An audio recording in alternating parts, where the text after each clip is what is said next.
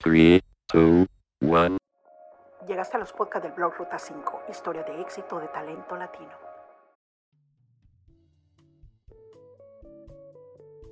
Bienvenidos a Ruta 5 Podcast, una producción del blog Ruta 5 donde semanalmente publicamos historias de éxito de latinos en el mundo. Mi nombre es Suja y es un gusto que me acompañe en este nuevo episodio.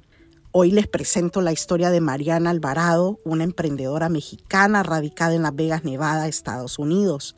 Mariana emigró hace muchos años de México, pero hoy vamos a conversar con ella de sus retos viviendo en el extranjero, de cómo superó todas estas dificultades que ha vivido a lo largo de sus años, así también de sus triunfos y de los nuevos proyectos para el 2023. Quiero platicarles también que Mariana tiene un título en artes culinarias de la Universidad de Las Vegas, Nevada, y también ha tomado clases de especialidad en algunos centros de gastronomía mexicana con sede en Estados Unidos y también en México.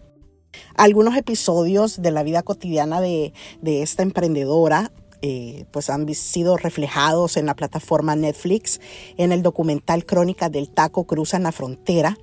Así que estas solo son algunas de las tantas razones para que nos escuche en los próximos minutos, se inspire con esta historia de éxito y también la comparta y la califique, ¿por qué no?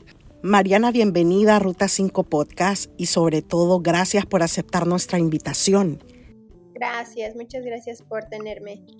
Mariana, con esa introducción que hemos dicho de ti, ¿de quién heredaste ese don por cocinar? Bueno, mi nombre es Mariana Alvarado García. Yo nací en la Ciudad de México y eh, me ha encantado cocinar desde que soy una chiquita, desde pequeña, desde que me acuerdo. Toda mi familia siempre ha, este, les ha encantado cocinar también y pues aprendí de mis abuelas, de mis tías, de mi mamá y poco a poco yo fui definiendo lo que realmente quería hacer y empecé a estudiar como a los 13 en la secundaria, 13, 14 años.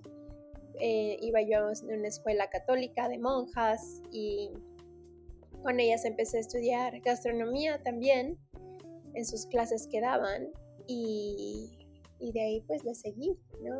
Al colegio, la universidad, estudié en Cancún y después estudié aquí en, me terminé, terminé de graduarme aquí en UNLV, en la Universidad de Las Vegas, Nevada.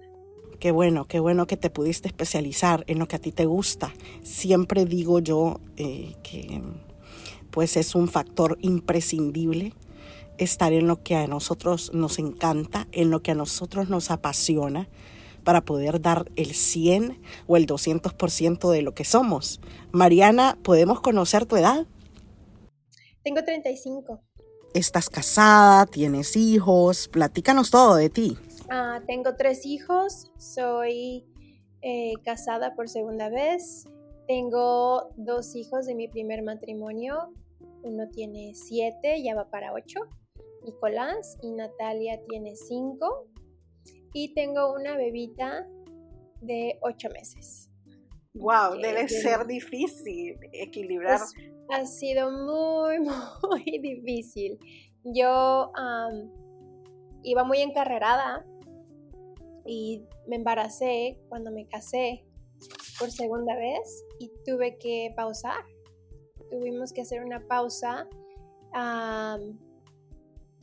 y ahora estamos renovando, ¿no? Y, y regresando otra vez poco a poco a vender en línea, a promover, a tener eventos, pero aún así, pues no es lo mismo con dos chiquitines que con tres y uno es una bebé, ¿no? Ya no es lo mismo.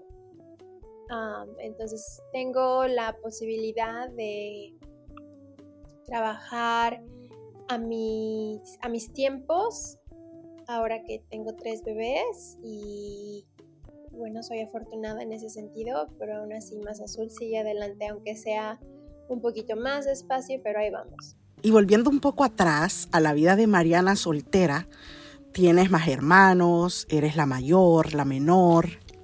Soy la hija mayor de, solo somos dos.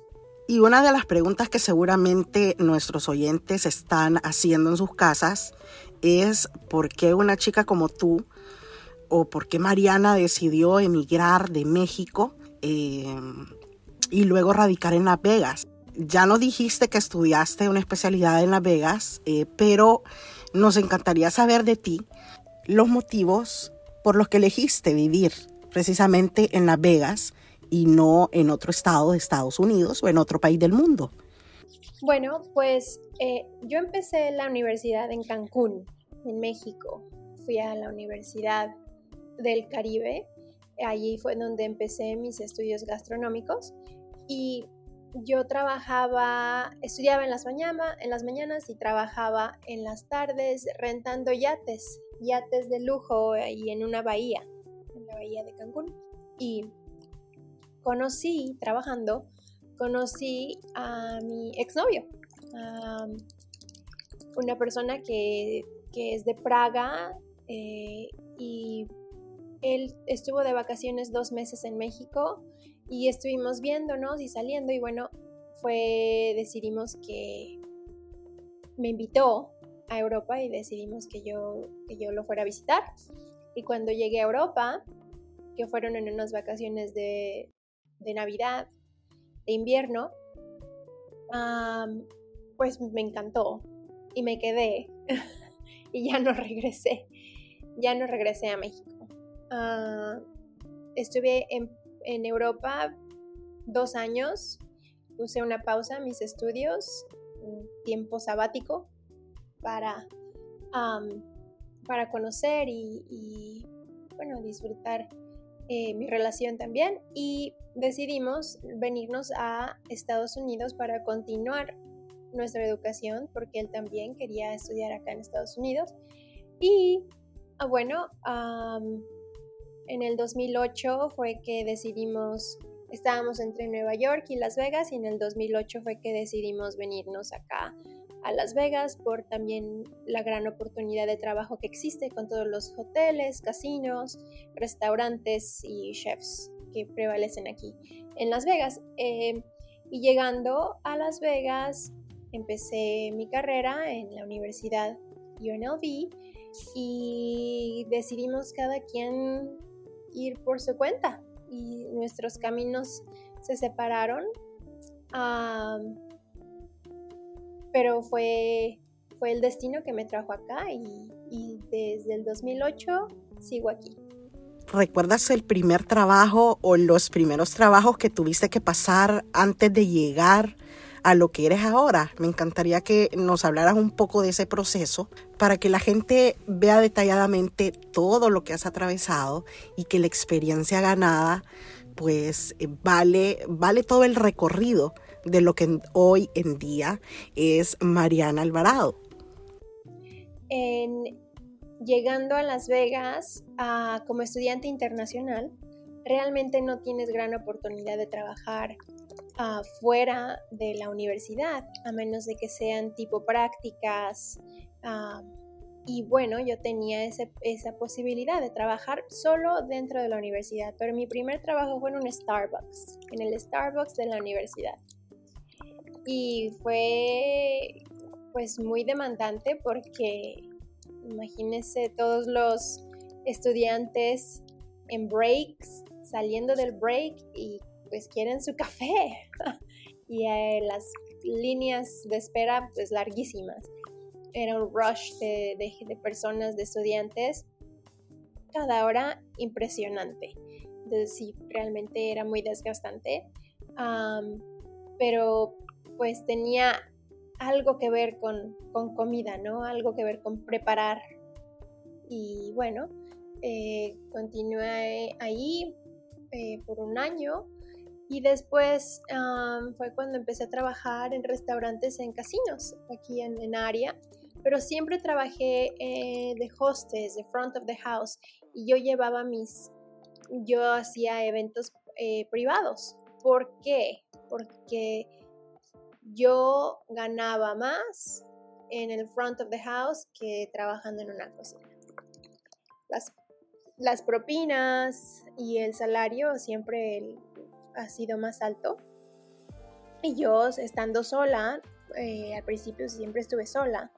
Ahora ya está mi mamá y mi papá acá, tienen dos años, pero pues desde el 2008 hasta, el 2020 he estado sola. Entonces era necesario para mí tener el mayor ingreso posible, obviamente. Qué duro, Mariana. Me imagino cuánto te costó defenderte y sobrevivir tú sola eh, en una ciudad como Las Vegas y así como en cualquier otro lugar del mundo, cuando uno emigra y se la ve solos, eh, es, es muy difícil creo que puede llegar a ser muy abrumador. Incluso algunas personas pues tiran la toalla y desisten de sus sueños. Pero ¿cómo hizo Mariana Alvarado para resistir todo esto que estaba viviendo? Sí, fue muy difícil, ah, pero yo tenía siempre ese gran sueño de terminar mi carrera aquí en Estados Unidos y de, y de trabajar en, mi sueño, ¿no? De crear. Y realmente, Suja, lo que pasó fue que al yo estar en la universidad me di cuenta que realmente no nos enseñaban mucho de gastronomía mexicana. Y yo es lo que quería aprender entonces, al estar en, esta universidad aquí en Estados Unidos, me empecé a meter a universidades de México y tomar clases en línea. Y sigo tomando clases en línea hasta la fecha. Yo este, me, sigo alimentando ¿no? de todo ese conocimiento que ahora existe, que las universidades pues realmente no, no, tocan todo ese conocimiento, nada más así como que la superficie, ¿no?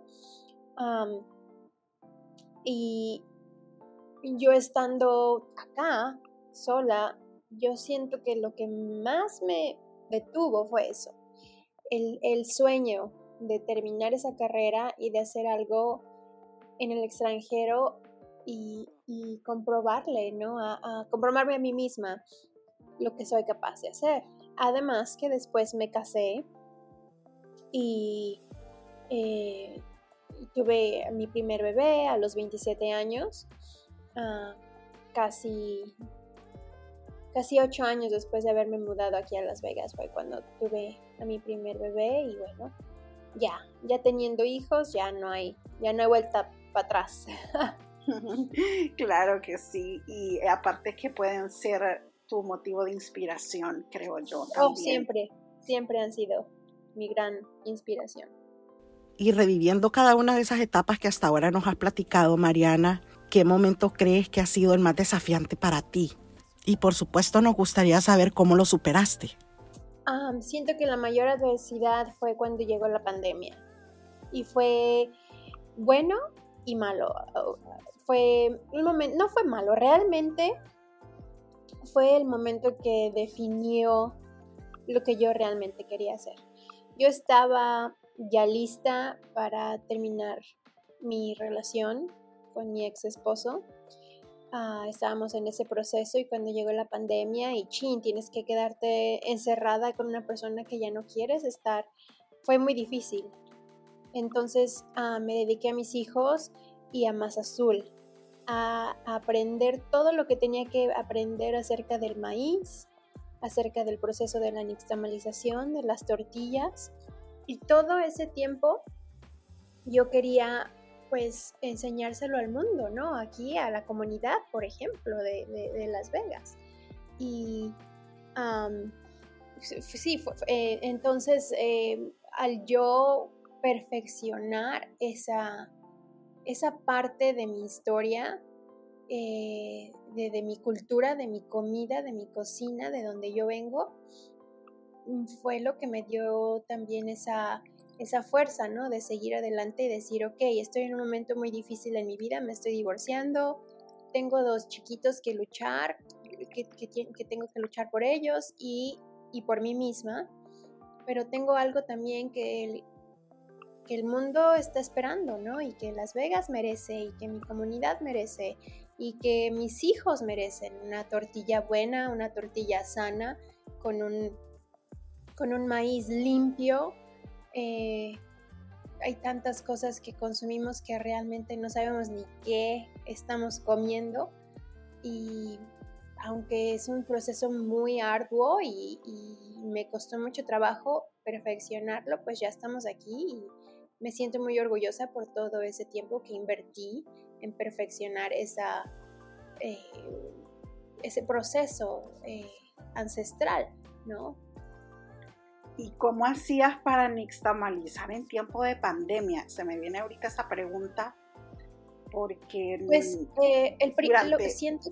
Porque durante ese tiempo pues no podíamos salir, había como un toque de queda, por decirlo así, en las ciudades. ¿Y cómo hacías, Mariana? Pues encontré una compañía en Los Ángeles que me mandaba maíz y ellos me mandaban maíz y cal que traen de eh, México. y pues en casa, empezando a hacer pruebas, el mayor problema no era el maíz, realmente era el molino. ¿Cómo? Eh, porque yo no tenía ni metate, no tenía en qué hacer la masa. Entonces al principio pues teníamos que jugar con un procesador de comida y la masa pues para que saliera bien, bien hecha, pues no, no este, tendríamos que ponerle bastante agua y ya no podíamos hacer bien las tortillas. Y finalmente compré un molino en la misma compañía que sacaron ellos, que es como del tamaño de un... es de un caballo de fuerzas y es para tener en casa y es un poquito más grande que un, que un microondas y tiene eh, piedras de, de volcán, eh, de, sí, las, las, piedras que se utilizan en un molino grande normal y empecé a moler con mi molino eléctrico y finalmente le di, realmente, ¿no? Porque cuando tu tortilla se infla a la tercera volteada y, y se llena de, de, de aire y tiene la pancita y bueno, dices, ok, esta es una verdadera tortilla y me costó, me costó bastante tiempo, pero cuando ya tuve el molino fue cuando realmente pude despegar y empezar a vender, ¿no? Empezar a, repartir y con amigos y yo me iba manejando. Me decía, ok, este día me voy a manejar todas las casas que tengo que ir a, a dejar las tortillas y en medio de la pandemia y, les dejaba yo tortillas afuera de su puerta y no había contacto. Eh, las personas también siento que durante la pandemia empezaron a buscar opciones más saludables de, de comida porque se dieron cuenta muchos que, bueno, queremos estar fuertes, estamos comiendo pues muchas cosas basura y entre menos procesadas y esta mujer está haciendo algo que, lleva a, tiempos ancestrales y está renovando, no renovando, pero está reviviendo esa magia, ¿no? De una tortilla de maíz que aquí, sobre todo en Estados Unidos, la tortilla que se consume no es nada, ah, no es nada agradable. Sí, nada parecido con con todas esas ricuras que se hacen en nuestros países latinos. Eh, pierde como la calidad, el saborcito rico de, de ese todos proceso. Los aditamentos y, ah, todos los eh, preservativos y realmente una tortilla del, del, supermercado no es una tortilla nixtamalizada. El proceso es completamente diferente para hacer una tortilla así. ¿Y recuerdas ese primer cliente que ya te dijo, Mariana, ¿por qué no te dedicas a esto de lleno y montas tu ¿Sabes negocio? ¿Quién fue, quién fue Fue, fue mi papá. Mi papá eh, en ese momento estaba conmigo, eh, viviendo conmigo, y él este, empezó a ver y empezó a probar lo que yo estaba haciendo y le recordó mucho a su niñez, a, su, a, las tortillas que él comía desde eh, pequeño. Y me dijo, esto es, esto es algo que tienes que, enseñárselo al mundo, o se empieza. Y empecé a vender con amistades de, amigas que sus hijos iban en el kinder con mi, con mi hijo y sí, entre amistades y mamás y bueno, y te llevo.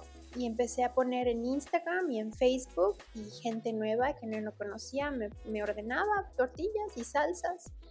Y así empecé y después nos íbamos a los farmers markets. A final del año empezamos con los farmers markets y ya tuvimos una mayor exposición a, a diferente clientela, obviamente. Y ahora viene el momento que todos estábamos esperando, Mariana. Diles a la gente, dile a nuestros oyentes en qué te especializas, por qué tu negocio se llama Más Azul y por qué ese nombre y otros detalles que puedan ilustrarnos mejor y conocernos, conocer un poco más de ti. Bueno, pues siempre, siempre, siempre mi comida favorita va a ser la comida mexicana. Es lo que llevo en mi sangre y obviamente pues unos buenos tacos. Ah, con tortilla de verdad, con una buena tortilla, ¿no? Eh, Masa Azul es mi compañía. Yo hago tortillas, masas, salsas, moles. Pero lo principal es la tortilla. Y viene, las hacemos eh, de una manera ancestral con maíz criollo que viene desde México. Molemos con molino de piedra volcánica. Y las tortillas son hechas a mano sin preservativos, libres de gluten, con tres ingredientes nada más, agua, maíz y cal. ¿Y em, cuál era la siguiente pregunta? Eh, bueno, ¿en qué te especializas? Eh, ¿En qué me especializo? Pues ahorita en este momento en eso, en, eh, en el maíz, en el maíz criollo y en los productos que puedo hacer con, con esto. ¿Por qué el nombre de Más Azul? El Más Azul empezó porque mi primer maíz que yo nixtamalicé en mi vida fue maíz azul. Y la masa, pues es azul. Y mis hijos me decían, bueno, pero es que esto parece plastilina. y decía yo, es, es masa azul, es una masita azul y la masa azul, la masa azul, y se, se les quedó con mis hijos diciéndome, mamá, queremos más azul, tortillas de masa azul. Y juntamos las dos palabras. Siento yo que era algo fácil para también aquí en las personas que hablan inglés, recordar y repetir, ¿no? Y se quedó, eh, se nos quedó más azul, la masa azul. Mariana, pero nosotros dimos contigo por ese documental que está ahora mismo en Netflix y, que ha sido de verdad, como dices tú, un renacer. Eh, yo que he tenido la oportunidad de visitar México por mucho tiempo, me encanta la comida, soy también fanática de, de sus comidas, de sus tacos y realmente fue una experiencia bastante agradable eh, porque ahí, pues, las personas que nos están escuchando y que todavía no han tenido la oportunidad de verlo, el, documental, eh, a mí me gustaría que Mariana les platique un poco de esto y de cómo fue esa experiencia de aparecer en esta plataforma, eh, cómo llegaron a ti, cómo fue, cómo se dio todo esto. Pues sí, Netflix ha sido también un parteaguas en mi carrera. Creo que esperamos año y medio para que saliera el show. Realmente fue una larga espera. Pero el año pasado, eh, por alrededor de julio, eh, yo al principio del año, del, del año pasado empezamos a hacer pop-ups. Son como eventos que se toma un restaurante, se renta un restaurante para esto y uno vende su comida una vez a la semana o los días que quiere. Yo hacía los Taco Tuesdays todos los martes tú podías ir a un restaurante que se llama Vegas Test Kitchen y ahí podías encontrar toda mi comida y hacíamos el evento todos los martes. Lo hicimos durante medio año y ganamos un premio con Thrillist del mejor restaurante mexicano en Las Vegas. Aunque ni siquiera era nuestro restaurante, simplemente era, eran eventos que hacíamos. Ah, entonces, cuando la producción de Netflix llegó a Las Vegas, empezaron a platicar con ciertos chefs, oye, ¿quién está haciendo los mejores tacos? Y, hablaron con una persona que consume mis tortillas, ah, es dueño de una cafetería y ellos eh, eh, venden tacos los domingos y usan tortillas de masa azul. Y les dijo, tienen que, tienen que conocer a Mariana, tienen que probar sus tacos, tienen que probar sus tortillas. Eh, y este documental obviamente es basado en chefs mexicanos nacidos en México que llegaron a Estados Unidos y están haciendo comida mexicana tradicional. Sí, yo creo que es válido mencionar el nombre, perdón que te interrumpa. Sí. Em, ¿Las crónicas del taco es o, cuál es? ¿Cuál es la, Crónicas del taco ah, eh, en la frontera, cruzando la frontera, ¿no? Y es, es, este es su tercer season. tienen Crónicas del Taco 1, Crónicas del Taco 2 y este es su probablemente último Crónicas del Taco que terminaron con mexicanos que viven en Estados Unidos haciendo tacos. Y pues me contactaron y muy chistoso, Suja, yo acababa de pasar un accidente de carro y desperté al otro día muy adolorida, no me pasó nada, pero fue, pues ya sabes, los dolores de cuerpo, de cuello, de espalda. Y desperté con este mensaje y yo decía, no, no es posible que Netflix quiera verme y conocerme. Estoy soñando. Y volví a dormirme y después fue así como que 10 minutos y dije, a ver, otra vez lo voy a leer el mensaje. y sí fue, ok, sí, sí es, es verdad, ok. Pues nos vimos, me conocí con una de, con una, con una persona que, que organiza todo esto y cociné para ella, mm, platicamos, reímos, lloramos, todo. Fue una, una gran conexión que tuve con esta persona y meses después, no, un mes después más o menos, fue cuando filmamos en agosto del año pasado y fue todo un día, todo un día de, eh, o sea, se resumió en 10 minutos en el show, pero realmente fueron horas y horas eh, de filmación. Y fue fue una experiencia de la fue una de las más bonitas de mi vida el, el hecho de que mis hijos estuvieran ahí. Ah, yo ya estaba embarazada, acababa de darme cuenta que estaba embarazada también, fue otra, ah, no se ve porque tenía semanas, pero ya tenía yo, ya llevaba yo a mi gordita dentro de mí, entonces eso lo hace todavía más especial. Ah, y el verlo, el show ahora, mis hijos, pues ya sabes, cuando están chiquitos al, crecen en dos días y verlos eh, sus caritas todavía se, de bebé, ¿no? En ese entonces siento que ahora ya son niños grandes, pero um, fue un gran orgullo. Eh, quiero empoderar a las demás mujeres en el mundo, sobre todo a las latinas, porque no las vemos muy difíciles, No es, no es nada fácil ser mujer y aumentale ser latina, aumentale estar en el extranjero sola, sin tu familia, sin tus amigos y todavía ser mamá, no te voy a decir que todos los días me levanto y digo, yo puedo con esto y el mundo es chiquito, no. Hay, hay muchas veces que necesito sentarme, meditar, reflexionar y decir, ok, hoy no es un día fácil, pero mañana tal vez sí. Y hay que seguir. Y no te puedes, no te puedes eh, detener, pero sí puedes tomar un momento y reflexionar en todo lo que tienes todavía por delante y en todo lo que todo lo que has hecho, ¿no? Porque yo siento que nuestros méritos como mujer son pequeños en nuestros ojos, pero para los demás que dependen de nosotros, de nosotras, son, son eh, vitales, ¿no? Y no nos damos cuenta. Así es. Y me imagino que después de grabar ese documental en Netflix, eh, ha surgido pues nuevas entrevistas.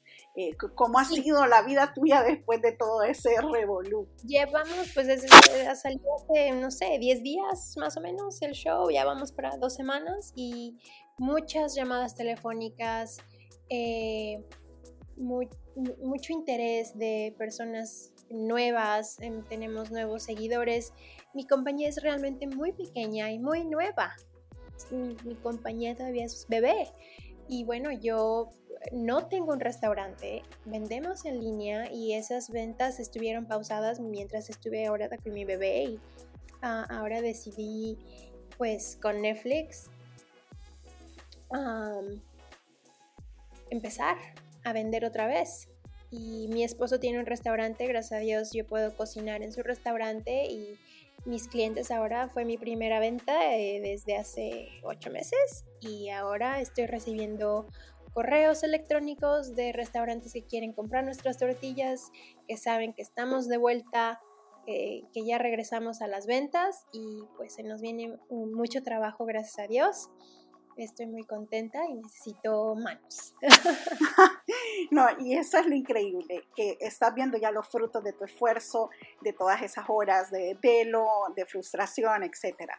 Yo casualmente estoy ahora mismo en tu página web, que es de masazul.com, y estoy viendo los diferentes productos que tienes. Las fotos son increíbles. Yo creo que quien entre a la página se va a deleitar y yo ya quisiera vivir en Las Vegas para mandar a pedir eh, una orden ya de, de, esas tortillas y de todas las ricuras que se ven por acá. Pero Mariana, ¿qué le dices tú a todas esas chicas mexicanas, a todas esas madres eh, mexicanas que te admiran ahora mucho más y que quieren ser como tú o llegar algún día a poder tomar las riendas de su vida y decir, no me importa estar sola, no me importa estar lejos de mi familia, pero tengo que dar el paso y tengo que seguir adelante. ¿Qué le dice Mariana Alvarado a ellas? Les digo que nunca quiten los ojos de su sueño esos sueños que tienen, eso, por más pequeños que crean que sean, no, no dejen de luchar por ese sueño y a veces nuestra manera de llegar ahí es diferente a todos los demás y tenemos un plan y ese plan puede cambiar mientras nosotros siempre tengamos ese sueño en la mente. van a haber días difíciles, pero hay que seguir adelante. No todo es, no todos son eh, rainbows. Claro. Todo es de colores.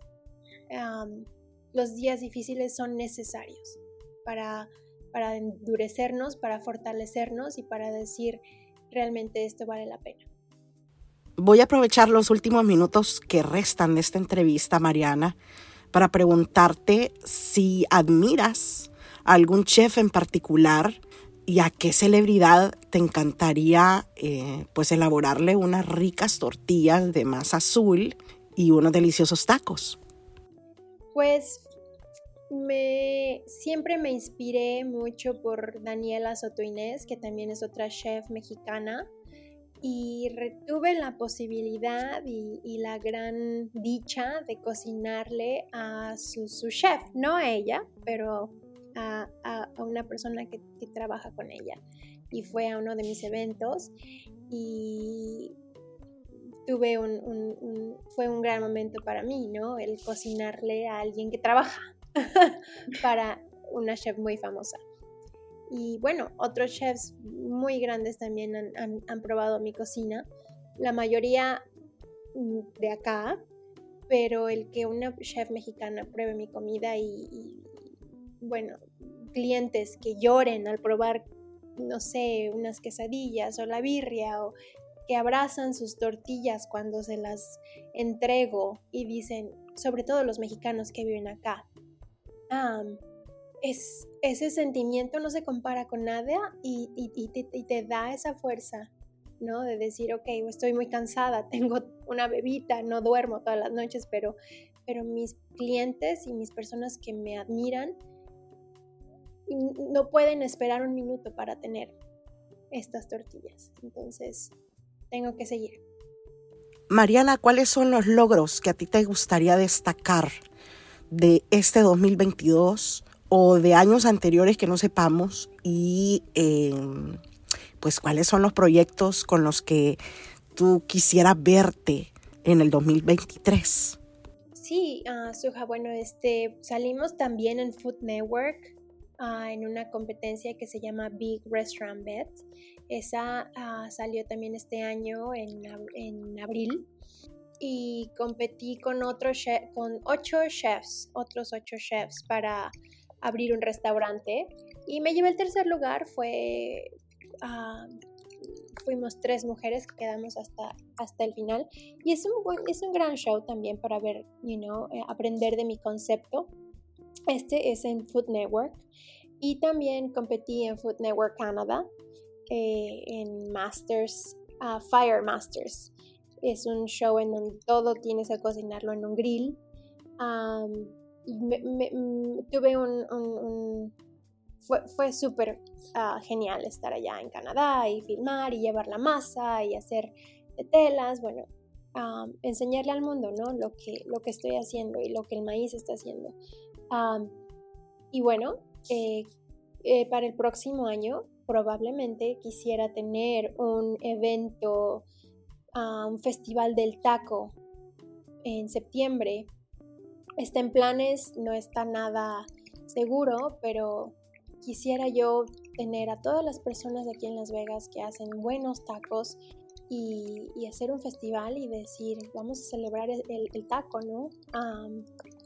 Y seguir comprando en línea, claro que sí. Y creo que me queda una pregunta en el aire. ¿Cuáles son tus tacos favoritos, Mariana? Son mis tacos de zanahoria que, que creamos. bueno, ahora es una versión completamente diferente a la que con la que empecé. Em, eh, mis tacos de zanahoria los hacíamos por falta de recursos, eh, estando estudiando en la universidad y era zanahoria rallada en, un en una tortilla y a freír y bueno, con una salsa y a comer, tacos de zanahoria.